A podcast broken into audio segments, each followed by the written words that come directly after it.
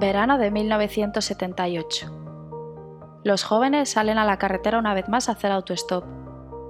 Es una manera alternativa de viajar, económica y que está de moda gracias al movimiento hippie. Eran las 5 de la mañana de un día de junio y Steven Hicks, de 19 años, espera al borde de la carretera a ser recogido por un buen samaritano que le acerque a su destino. Cuando un desconocido muy agradable e encantador le invitó a fumar un poco de hierba, Steven no se imaginaba que fueran sus últimas horas de vida. Ese desconocido era Jeffrey Dahmer, uno de los mayores depredadores que asoló Estados Unidos desde finales de los 70 a principios de los 90. ¿Qué es lo que se esconde detrás de una de las mentes más perturbada y que mayor interés ha despertado a nivel mundial? Lo descubrimos en Criminología en Serie. Bienvenidos a Criminología en Serie. Mi nombre es Alejandra Lavín eh, y en este primer episodio, espero de muchos, voy a hablaros del caníbal o el carnicero de Milwaukee, como se le conoce. Jeffrey Dahmer fue uno de los asesinos en serie más infames de Estados Unidos. No solo se ganó esta fama por los 17 asesinatos que cometió en Ohio y Milwaukee, sino por todo lo que gira en torno a su caso. Su confesión, sus declaraciones, el canibalismo, su intención de convertir en zombies a algunas de las víctimas, eh, la idea colectiva de que existía una motivación racial para cometer los crímenes. El juicio, por ejemplo, fue muy controvertido. Robert K. Ressler, criminólogo del FBI que acuñó el término asesino en serie, se vio envuelto en su defensa y hubo opiniones para todo. Luego veremos por qué.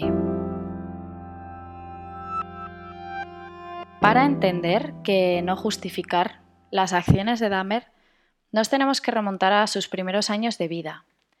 Nació el 21 de mayo de 1960, fue el primer hijo del matrimonio entre Lionel y Joyce Dahmer y tuvo una infancia relativamente normal. Era un niño muy querido y no sufrió ningún tipo de maltrato ni abuso sexual. Esta es una de las primeras rarezas que encontramos en Jeffrey, ya que no sufrió ningún trauma infantil. Esto no quiere decir que toda persona maltratada sea un asesino en potencia. Sin embargo, casi todos los asesinos en serie han sufrido algún tipo de maltrato. Este no es el caso de Dahmer. Las múltiples mudanzas que experimentó la familia antes de asentarse definitivamente en Bath, Ohio, debieron afectar a la socialización futura de Jeffrey. Sin embargo, siguió siendo un niño extrovertido y sociable, Lionel, su padre, afirmó que en esta época de la vida de su hijo se convirtió en un niño muy retraído y solitario. Jeff siempre lo negó, ya que en el hogar familiar no se comportaba de la misma manera que fuera. Le afectaban las discusiones de sus padres y no se comunicaba en casa. Sin embargo, sí que tenía amigos y era muy extrovertido. Cuando contaba con 10 años de edad, eh, la vida le da un golpe de realidad y su madre es ingresada por problemas graves de ansiedad e intento de suicidio. Las circunstancias que he comentado durante su infancia empiezan a reflejarse en Jeff con unos 11 años de edad, cuando se empieza a comunicar de manera monocorde. Los individuos que se comunican así suelen mantener el mismo tono de voz y no intensifican ninguna palabra en particular. Esto hace que a los receptores participantes en la conversación les sea difícil mantener la atención y puede ser fácilmente uno de los motivos por los que Jeffy pasaba desapercibido en su adolescencia. De hecho, si vemos alguna entrevista, ya encarcelado y en la treintena, eh, sigue comunicándose de la misma manera. Otro punto muy importante que marca su forma de ser es que durante su adolescencia descubre su homosexualidad. Ser homosexual en el Ohio de los 70 no debía ser nada fácil, cosa que hizo que Dahmer se encerrara más en sí mismo porque no podía compartirlo, no podía hablarlo, tenía miedo a ser juzgado y rechazado. Además, él mismo rechazaba y no asumía su sexualidad. Hay además otros dos puntos que van a marcar sus tendencias de adulto. Con unos 14-15 años empezó a mezclar de manera obsesiva el sexo y la violencia y con unos 15 o 16 años empezó su fascinación por la disección animal. Él lo achaca a que en clase de biología les hicieron diseccionar un lechón y que le fascinó. A partir de este momento, Jeffrey recogía los animales muertos de la carretera y los llevaba a casa, les abría y destripaba para ver cómo eran por dentro. La disección y la taxidermia, por muy raras que se consideren en un adolescente, no son demasiado preocupantes. Lo que ocurrió en el caso de Dahmer es que comenzó a experimentar excitación con este tipo de actuaciones. Tanto la idea del sexo violento en pleno desarrollo de su sexualidad como la excitación sexual con la disección animal van a tener una clara influencia en su comportamiento futuro con las víctimas. También empezó a beber y a consumir marihuana desde muy joven. Sus compañeros incluso decían que iba borracho a clase y que denominaba el alcohol como su medicina. Para Dahmer era una manera de olvidar los pensamientos obsesivos sobre sexo violento, ya que él mismo era consciente de que no eran normales estos pensamientos, ¿no? En la entrevista transcrita por Robert Carresler en el libro Dentro del monstruo, eh, libro por cierto que, que recomiendo encarecidamente a todo el mundo que me esté escuchando, el agente le pregunta si él recuerda haber tenido algún episodio violento anterior a la disección animal. A Jeffrey solo se le ocurrió un momento de su vida en el que había ido a visitar a un amigo y volvía de noche a casa. Vio que se le acercaban tres chicos del instituto y que uno de ellos sacó una porra y lo golpeó en la nuca. ¿Sería este un hecho aislado o tuvo influencia en el comportamiento posterior de Dahmer? Él nunca relacionó este hecho con su comportamiento desviado. Sin embargo, es significativo que después de ese acontecimiento ocurriera un nuevo episodio llamativo en la vida y adolescencia de Dahmer. Un día, en una de sus particulares búsquedas de cadáveres de animales, encontró el cadáver de un perro enorme. Pues bien, lo llevó a casa, separó la carne de los huesos y los blanqueó. Tenía intención de reconstruir el perro y venderlo. No era la primera vez que Jeff experimentaba de tal manera con los cadáveres de los animales que encontraba. Pero esta historia guarda algo más turbio. Cambió de opinión y no lo vendió. Pero le pareció buena idea clavar la cabeza del perro en un palo y dejarlo en un bosque que había detrás de su casa. Posteriormente, invitó a un amigo y se lo enseñó diciendo que lo había encontrado allí para darle un susto. Seguramente el amigo de Jeffrey se horrorizó con tal estampa, pero para él esta manera de actuar fue una simple broma.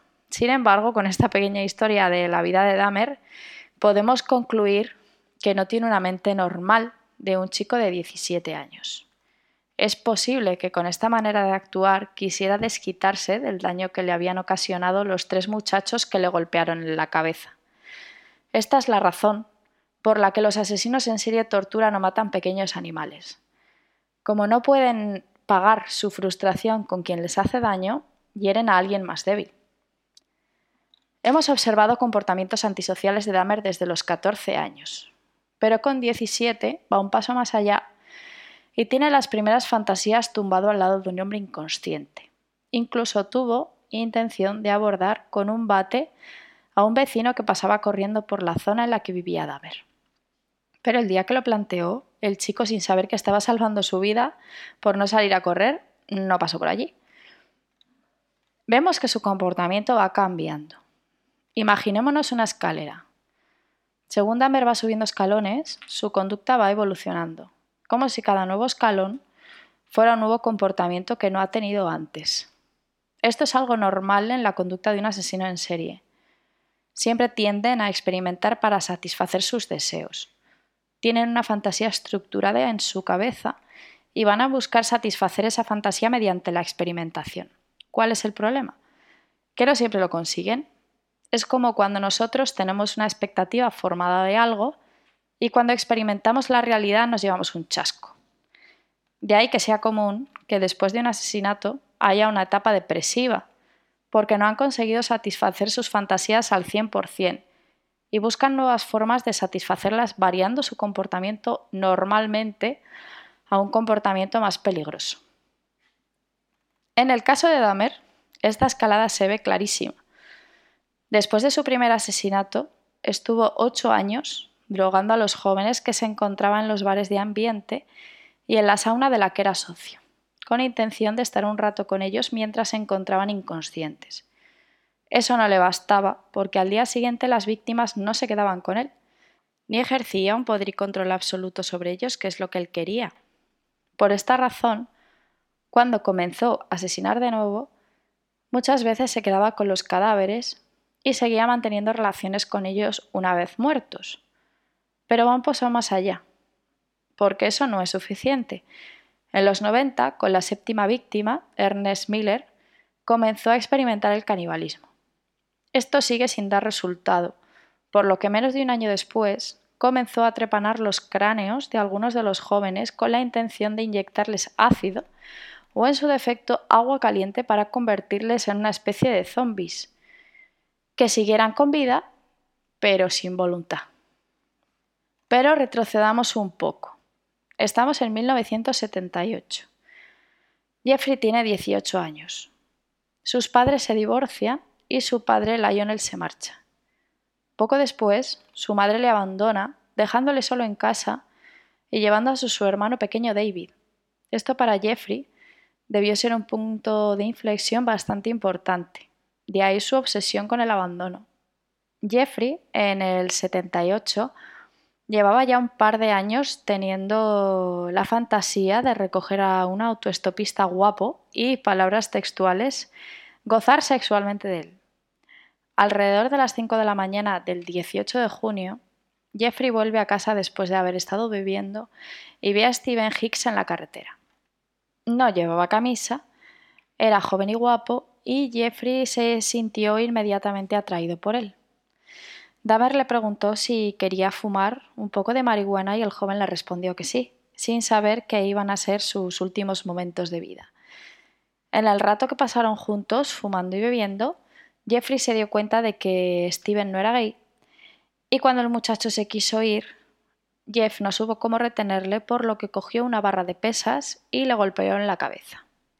Más tarde le estranguló con ella. Aquí volvemos a ver un patrón de comportamiento muy claro en un psicópata, la falta de control de impulsos. En un primer momento mató al joven, después se asustó y se bloqueó, pero finalmente Jeffrey sucumbió a sus deseos y se terminó masturbando. Jeffrey se sentía excitado por tener cautivo al joven. En este momento vemos claramente el comportamiento controlador de Dahmer.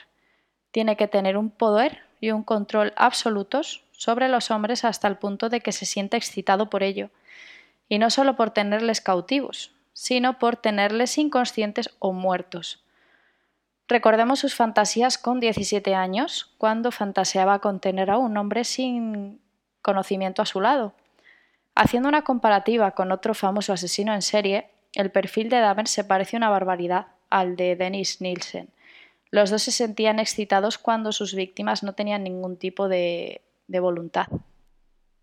Tiene sentido eh, que en este aspecto los dos fueran necrófilos y convivieran con las víctimas durante días. Pero ya hablaremos algún día de Nielsen. Eh, volvamos con la historia de Jeff. El mismo día en el que mató a Steven, escondió el cadáver en el sótano. Al día siguiente, ya con la cabeza un poco más fría, eh, se dio cuenta de que debía deshacerse del cadáver y para ello compró un cuchillo de caza.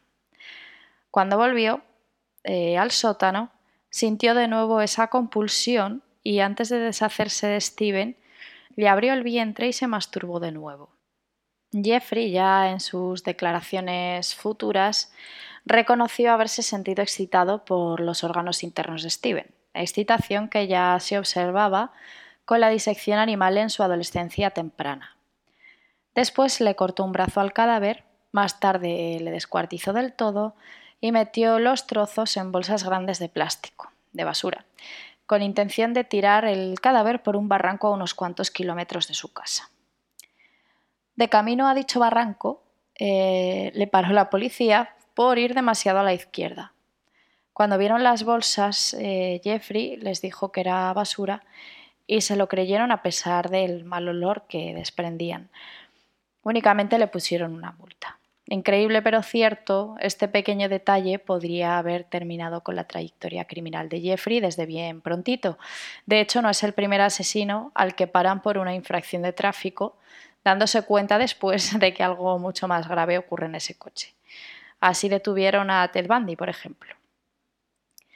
Una vez que volvió a casa, Jeffrey dejó las bolsas en el sótano, cogió la cabeza y después de lavarla se masturbó nuevamente mientras la observaba. Luego volvió a meter la cabeza con el resto de las bolsas, las cuales introdujo en una gran tubería de desagüe que había en su casa. Aplastó la entrada de la tubería hasta cerrarla y mantuvo allí el cadáver durante unos dos años y medio más o menos. Después de estar en el ejército volvería por el cadáver haría trocitos los huesos y los esparciría por un bosque cercano. Estos huesos no fueron recuperados hasta su detención.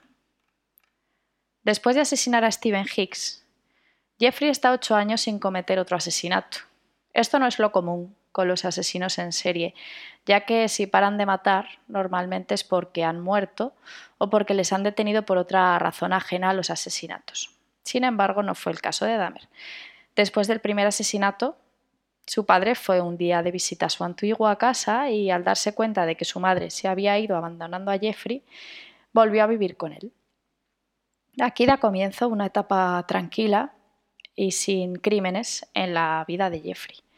Lionel intentó ayudar a su hijo con su problema de alcoholismo, pero como sabemos, no se puede ayudar a quien no quiere ser ayudado y Jeffrey no quiere ni tiene intención de salir de ese bucle, ya que la bebida era lo único que le hacía soportar eh, sus perturbadoras fantasías. Al no encontrar trabajo, su padre le obligó a ir a la universidad. En esta etapa Jeffrey tampoco pone de su parte e incluso vendía su sangre a centros de plasma para conseguir dinero para alcohol. Una vez que suspendió todo, en su época universitaria, volvió a casa y Lionel le mandó al ejército, donde le colocaron en un hospital militar como personal médico de campaña. Dada su afición a la disección, como ya sabemos, en este cargo encontró algo parecido a su vocación, por lo que después de estar ahí seis meses dejó de beber. Más tarde, de esta etapa tranquila en la que Jeffrey se sentía a gusto, eh, tuvo la mala suerte de que el ejército le mandó a Alemania y él no debía sentirse nada a gusto allí, ya que volvió a caer en la bebida y cuando sus superiores se dieron cuenta, le licenciaron antes de tiempo. De vuelta en Estados Unidos, no hacía otra cosa que gastarse el dinero en alcohol, así que no tenía, no tenía una casa en la que vivir. Y su padre le ayudó cuando, se enteró de lo que estaba pasando y le mandó a vivir con su abuela a Milwaukee, ya que con ella debía tener muy buena relación. De hecho, este cambio le vino, le vino estupendamente. Dejó de beber, iba a la iglesia, intentó luchar contra su homosexualidad. No es que este aspecto de la vida de Dahmer fuera malo, sin embargo, en esa época, como sabemos, no estaba bien visto y él tampoco lo aceptaba ni se sentía a gusto con lo que sentía. En esta etapa, eh, Jeffrey también encontró trabajo. Pasaron varios años y la tentación vuelve a despertar el demonio que Jeffrey lleva dentro. Un día, cuando estaba leyendo en la biblioteca, un chico le entregó una nota insinuándole practicar sexo oral. Eso para Jeffrey fue un nuevo punto de inflexión. Después de este acontecimiento, robó un maniquí buscando la manera de satisfacerse sin hacer daño a nadie. Este objeto pasó a ser su nuevo compañero sexual y se masturbaba encima, aunque tiempo después este nuevo compañero dejó de ser suficiente para Jeffrey. Con estos nuevos pensamientos comienza su decadencia otra vez. Recordemos que Jeffrey asocia el sexo a la violencia y a un poder y control absolutos, por lo que es incapaz de separar el deseo sexual de las conductas antisociales a lo que ello conlleva. Comenzó a frecuentar sex shops y se hizo socio de una sauna con el objetivo de conocer hombres a los que drogar para poder pasar la noche a su lado y abusar de ellos sin hacerles un daño mayor del que supone abusar sexualmente de una persona, obviamente. Tan desesperado era su modus operandi que al poco tiempo, debido a las quejas de los demás socios, se le acabó prohibiendo la entrada y con ello las posibilidades de seguir agrediendo hombres allí. Debido a esto, comenzó a buscar alternativas, otros lugares donde encontrar a jóvenes atractivos. Finalmente fue en los bares de ambiente donde acabó conociendo a la que sería su siguiente víctima mortal y que pondría punto y final a esta etapa de tranquilidad de Jeffrey. Jeffrey volvió a caer de nuevo en la bebida. Y tal era su obsesión de nuevo que un día leyó la esquela de un chico de 18 años, se presentó en el funeral y como le pareció atractivo, se hizo con una pala y una carretilla e intentó desenterrar al muchacho para hacerse con el cadáver. Pero la temperatura invernal de Milwaukee congeló el suelo e impidió que Dahmer llevara a cabo su objetivo. De repente nos encontramos con Jeffrey en noviembre de 1986. Continúa bebiendo en casa de su abuela y ha vuelto a sucumbir a sus extraños deseos. Una noche conoció delante de un bar de ambiente a Steven Tuomi, un joven de 26 años de edad que seguramente solo quería conocer a alguien y pasar una noche agradable. Hablaría con Jeffrey, se atraerían mutuamente y Dahmer le invitó a pasar la noche con él en el Hotel Ambassador. Estuvieron bebiendo y el chico se quedó dormido. Jeffrey continuó bebiendo y de repente se quedó en blanco. No recuerda nada de lo ocurrido hasta que se despertó por la mañana y se encontró con que el chico estaba tumbado de espaldas con la cabeza colgando del borde de la cama. Jeffrey tenía los antebrazos llenos de contusiones. Steven estaba lleno de magulladuras y tenía varias costillas rotas. Al parecer, Dahmer le había golpeado hasta matarle. No recordaba haberlo hecho, y no tenía intención de hacerlo tampoco. La explicación psiquiátrica que se da a esto se debe al estrés y al trauma en un momento de máxima tensión. Se crea un estado disociativo y esta es la causa del vacío de memoria. Nunca sabremos qué fue lo que provocó ese estrés o tensión en Dahmer. ¿Pudo ser el alcohol? ¿Pudo ser que Jeff se sintiera rechazado por Steven, la víctima, de alguna manera? ¿Quizá tenía algún trastorno mental? ¿O simplemente Jeffrey había vuelto a tocar fondo? Dahmer estaba completamente seguro de que él había asesinado al chico, pero estaba completamente en blanco. Nunca hubo motivos para pensar que Dahmer mentía, ya que nunca ocultó ni el más mínimo detalle desde su detención. Impactado por lo que había hecho, guardó el cadáver en el armario de la habitación, compró una maleta grande con ruedas y lo metió dentro. Con intención de deshacerse del cadáver y que no lo encontraran allí, estando la habitación a su nombre, reservó la habitación del hotel para otra noche más, y de madrugada abandonó el hotel pidiendo un taxi. Como anécdota os contaré que cuando el taxista le ayudó a meter la maleta en el maletero, le dijo ¿Cómo pesa? Parece que lleva usted un muerto. Hombre, nadie se espera, ¿no? Que, que alguien lleve un muerto en una maleta, pero en este caso efectivamente así era. Pues bien, Jeffrey se dirigió a casa de su abuela y escondió la maleta en la despensa del sótano. La dejó allí aproximadamente una semana. Pasado este tiempo, y aprovechando la marcha de su abuela a la iglesia por unas horas, Jeffrey bajó por el cadáver, le rajó el estómago, se masturbó y separó la carne de los huesos. Más tarde, cubrió el esqueleto con una colcha y lo hizo pedazos a golpes. Finalmente lo envolvió todo y al día siguiente lo echó a la basura. El cráneo se lo guardó, con intención de blanquearlo en lejía, pero debió quedar demasiado frágil y se deshizo de él. Ya en esta segunda víctima, observamos que la conducta va evolucionando tal y como hemos mencionado antes. En este caso experimenta con separar la carne de los huesos y con blanquear el cráneo, cosa que no había hecho antes con seres humanos. Después de matar a Steven Tuomi, experimentó un periodo depresivo, pero el deseo y la compulsión eran tan fuertes que continuó de la misma manera. Ya no se reprimió. Sin embargo, Tardó en volver a actuar, ya que se sintió horrorizado y tuvo remordimientos después de haberse despertado al lado del cadáver del joven Steven. Jeffrey volvió a las andadas en enero del 88. Una vez más, la casualidad no ayudó a James Dockstator, un jovencísimo muchacho de 14 años. Dahmer salió ese día sin intención de llevarse a nadie a casa. Solo quería beber, pero vio a James en una parada de autobús. Le ofreció 50 dólares para pasar la noche con él. Se lo llevó a casa de su abuela, se acariciaron, se masturbaron, y a Jeffrey le pareció tan atractivo que quiso conservarlo, por lo que más tarde le drogó y le estranguló. Escondió el cadáver una semana y tuvo relaciones con él. Cuando empezó a descomponerse, le descuartizó junto a un sumidero que tenían en la casa. Aquí podemos observar que la necrofilia se hace más presente en los crímenes de Dahmer. Ya no solo se masturba, sino que mantiene relaciones con el cadáver y esta será la tónica general en crímenes posteriores.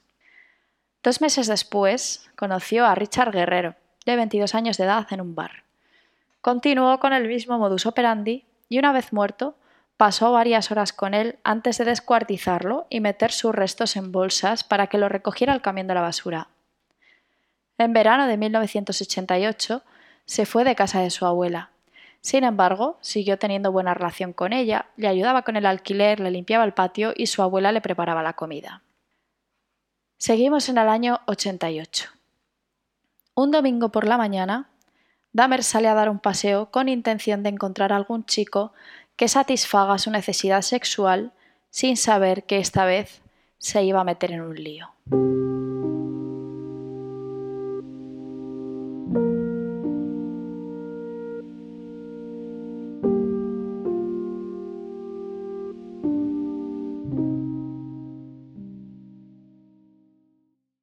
Y hasta aquí la primera parte de la vida y crímenes del carnicero de Milwaukee. La semana que viene hablaremos del resto de sus crímenes hasta su detención y pondremos fin con un breve análisis psicológico. Muchas gracias por escuchar el primer episodio de Criminología en serie. Espero que os haya gustado y espero también vuestros comentarios sobre el podcast en Twitter en arroba. A lo largo de la semana subiré curiosidades y fotografías sobre el caso del caníbal de Milwaukee. Soy Alejandra Lavín, esto es Criminología en serie y os espero la semana que viene.